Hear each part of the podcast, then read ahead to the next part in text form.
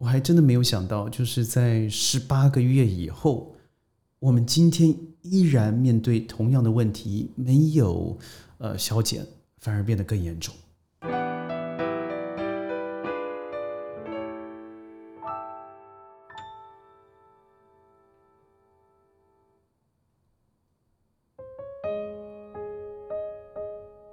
各位加入今天的宣讲会，我是轩。呃，在这个频道里头，我会以一个国际人士在四处走动旅游的一个角度来跟您谈谈现在世界发生的大事。嗯，我想就如我一开始片头所说的，疫情 （COVID-19） 在二零一九年底的时候，我记得，因为我那一年出国了国际旅行大概四十三次。那我得到了一个旅游警讯哦，就是内部讯息发出的是有一种不明的病呃病毒，它透过机场然后传播到世界，叫我在旅游的过程要非常小心。所以我想应该是一种流感吧。那时候有人开玩笑跟我说：“哦，小心啊，一九一七年这个西班牙大流感要开始了。”我那时候开了个玩笑，就说如果有的话，那我想也好，呃，人类就这样子灭绝了一下，对世界还安全一点，那个是玩笑话。但反看今天，那个时候我真的就是刚落地以后，到了台北市，呃，我请朋友帮我安排。他说这个好像有听说过这样的事情，但是不知道打什么疫苗，那你就打流感吧。于是我在二零一九年十二月注射了我终身第一次的流感疫苗。从那个时候开始啊，好像就没有停止过。从中国呃武汉的海鲜市场。往外流出，呃，当然现在这个来源是有待商议的了。尤其很多的科学在证明它可能在武汉之前，英国就已经出现了。那我们不谈这个事情，因为我觉得还没有一个定论。那我要谈的是三月十七号那个时候，我刚刚上飞机，那是我预定的旅程，没有因为在吉隆坡马来西亚发生任何疫情的状况之下，我改变了行程，没有的。反倒是我记得三月十七号发生的一件事情。就是这普特加亚政府宣布，三月十八号全国的学校进行停课，也就是他想减少学生的流动。而我三月十七号上了飞机后的两个小时，就在飞机上面，空姐来通知我说：“呃，你好，这个因为马来西亚已经进入了全国锁国的阶段。”我说：“那回程怎么办呢？”他说：“那这个你必须要和你的国籍啊，来你的国家所在地来做确认了。”就这样子，从三月十七号开始，一直到十一月二十号，我都没有回到马来西亚。为什么呢？因为马来西亚经过了那个呃，在三月初的这个 Sweet Darling 的回教室一万五千人的大聚会以后，这几乎是一爆不可收拾。所以当时，当然我们可以说，这个非民选总统穆希丁他做了一个呃太疏忽的决议了，就是让回教堂可以聚会。而本来防疫做得非常不错的马来西亚，从去年的十一月、前年的十一月到去年的三月，就出现了大破口。而那时候的新加坡已经进入了封城。而我还记得二月初的华人新年的时候，我们看着中国武汉的封锁。加上配上这个特别的色调，BBC 的音乐，看到的是一个人性里头从来没看过的荒凉与萧条。而在媒体上，有很多人把它当做一种笑料，而非具有同理心。我永远记得有一个画面，就是一个妇人在在九楼或十楼大喊：“我没有食物，我没有食物，呃，我的我的爱人要 KO 了。”而我看到了很多的。华人哦，用用繁体字所写的，下面是写“那就去死吧”。那个时候是我觉得人和人之间充满了不信任，还有很多 hatred，很多的愤恨。加上那个时候反送中香港整个行为，在民族主义的推波助澜之下，我相信很多人是看着笑话的。但您看看武汉的封城，三个月后在六月，它不但开放，它迎接了。一次又一次的人口流动的大考验，甚至到二零二零年，它已经几乎你看不出了，它是一个受过疫情重创的国家。所以现在这也是我觉得中美大战的一个重要的环节，就是到底哪个体制是好的？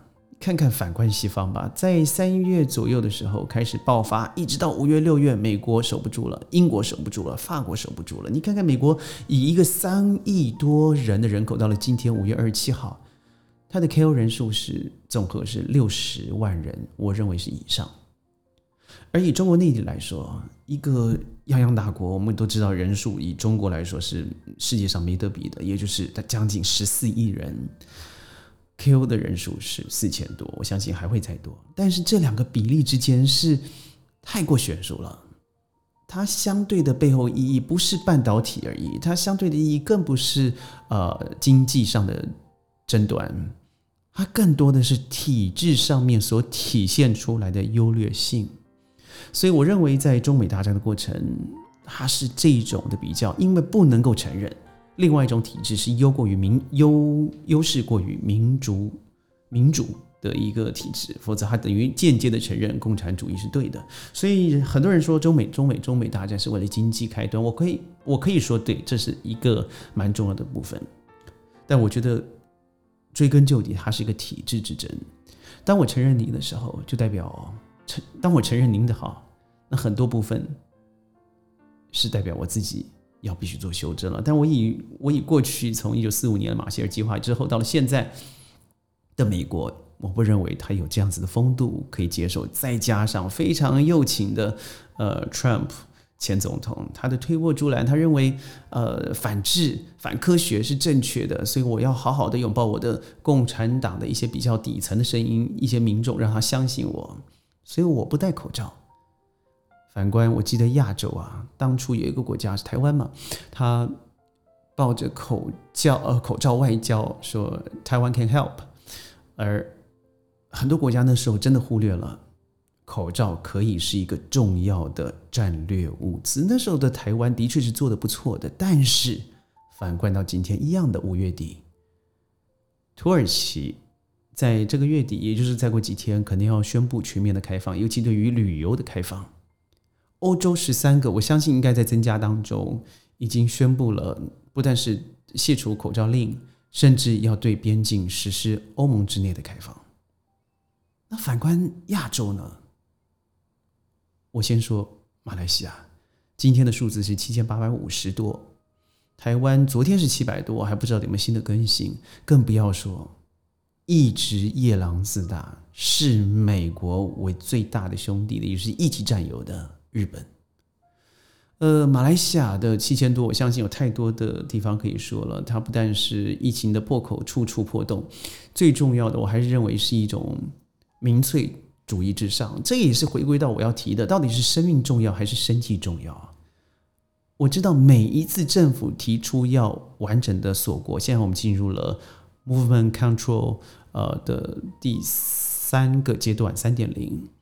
一点零也是去年三月十八号，那是完整的封锁。那的确在两个月之后，你可以明显的看到数字的下降，而后开始放松，掉以轻心。有人开始考虑是不是要开开放边界给商务交流，而后到现在又达到了七千多，而且是连连破数。这中间有太多的经济上的考量，尤其是商会的反对。其次，我们来看看台湾。台湾七百多，当然比起来啊，台湾的密度虽然高，但是这个数字比起来还算是少的。也就像昨天这个美国的在台协会会长，他要离开了嘛，因为新的总统上任，呃，要有新的人来接任。他居然说了一句话：“台湾的疫情人人数不高啊。”但看看现在的台湾风声鹤唳，而这个政府我觉得有一点让人匪夷所思的，就是呃，他非常强调说，凡是有。染中、寒中的疫情疫苗，不好意思，疫苗，那那我们就不能接受。这点事实上是我认为是严重的反科学、反理智的。也就是你把人的生命是置于这个你的意识形态之下的。当然，这不很讶异了。可以看到美国和台湾之间的关系，可以有这个来猪的进口，然后你要我做什么、吃什么、买什么，我都做。但是。这不是一个直接的打脸吗？真的，你的最好的 buddy 美国会会在你最需要的时候帮助你吗？就连疫苗，台湾不过两千多万人，两剂几乎施打也是四四四千多万剂。美国现在拥有全世界百分之八十五的疫苗，在他的他想要就可以拿得到的状况之下，那这会不会太没有人道精神了？当然，我们都知道世界上的呃彼此外交之间的关系不是人道，而讲究的是经济和金钱和交换的利益。那现在的政府说，只要韩中的我们就不要。那我告诉您。您说从香港要进入台湾的这个 Pfizer，它是香港不要了，要过期了，那是韩中的。那我可以告诉你，如果你认为过期，它是八月底哦。我刚刚施打完了这个疫苗，那个到期日，我现在还在我的手机里了，是六月三十号。那请问你的八月是三十号就要过期，那我的是什么？如果在意识形态的包装之下，什么事情可能都会是对的，什么可能都是错的。但是有个东西你绝对找不到的，就是事实。所以台湾人民，我觉得现在蛮我很担心的，因为这是一个非常美丽的一个小岛。我认为这个现在所主政者，你当可以解救人民的时候，你不能够再用你的电台、你的电视台来。来包装另外一个叫混淆视听的，叫做万华病毒。我看了非常心痛啊！万华，万华是我最喜欢去的蒙甲。呃，我每次只要到了台湾，我就会去呃去那里走一走，吃吃呃夜宵，然后去拜拜。那里有一个最棒最棒的庙宇啊。那你把在这个时候重痛中之痛的时候，你在自己的同胞身上贴了一个标签，那叫做万华病毒，就像是你去年说的武汉病毒，直到最近陈世荣先生修正了，变成 COVID-19，但全世界一直在称作武汉病毒的也只有台湾，那只会助长了更多的仇与恨，造成美国的不是只有华裔，所有的亚裔都会因为这种民族主义、民粹主主义的操作之后，伤痕累累啊。所以我看到台湾的这个新消息，虽然我不认为，呃，是严重如此，但是我相信，今天的半岛电台所说，如果台湾在三个月之内没有有效的解决疫苗，那可能这个疫情会拖到三年的时间，甚至更久。台湾一直以股票还有 GDP 挂帅，还以去年的 GDP 是全世界唯一两个国家的增长。那现在这样的状况。你还能够推推推诿吗？你还能够赖到各方政府吗？你可以说中国把水挡住了，所以进不来水。你可以说台湾呃，中国政府今天已经宣布外交人呃外交人员发言说，对台办事处说，告诉我你要我就给你，但你不要啊。所以我认为我一直想到了天主教所说的这个七罪宗啊，七宗罪。它其中也包含了懒惰啦，哦，这个愤怒、虚荣，呃，傲慢，傲慢和虚荣是一样，然后嫉妒啦、暴食，还有色欲。我觉得台湾的政府好像就算没有六也有五了吧？那对于人民怎么交代？所以我对台湾的疫情是不看好的，因为我认为这个回归校正，这个是一个非常荒唐的。只要有校正，就代表有伤亡，每一个子弟。都是人生父母养的，所以我认为台湾的政府是否是否应该展示更大的胸怀去包容？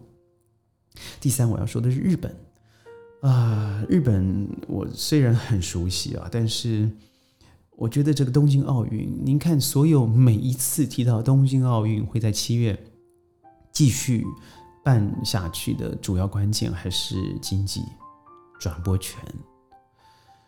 各位可以想想嘛，我不要说阿南德这个预言家，小小预言家他所说的二月十四号爆发的入的的一个一个可能的世界毁灭性的病毒。事实上，我觉得时间推回去，倒蛮有可能是印度，呃，病毒在那个他们的几个节日之后啊所爆发的事情。那时间点是蛮接近的。我先不谈这些东西，因为这没有基础的科学根据。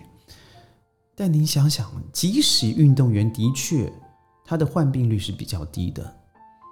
但那是几万人的汇集啊，所以你只要有一个，只要有两个，你能保证没有三万分之一吗？那他可能真的就成为一个人类灭绝的导火线了。所以，如果你还在谈经济，还在谈生计、转播权，然后这个已经拿到的赞助费用，那可能全世界会因此病入膏肓，甚至一蹶不振了。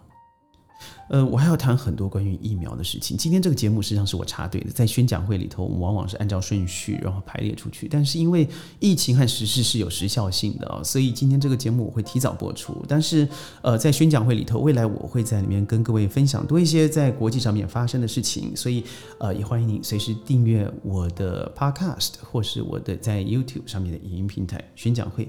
下一次见，拜拜。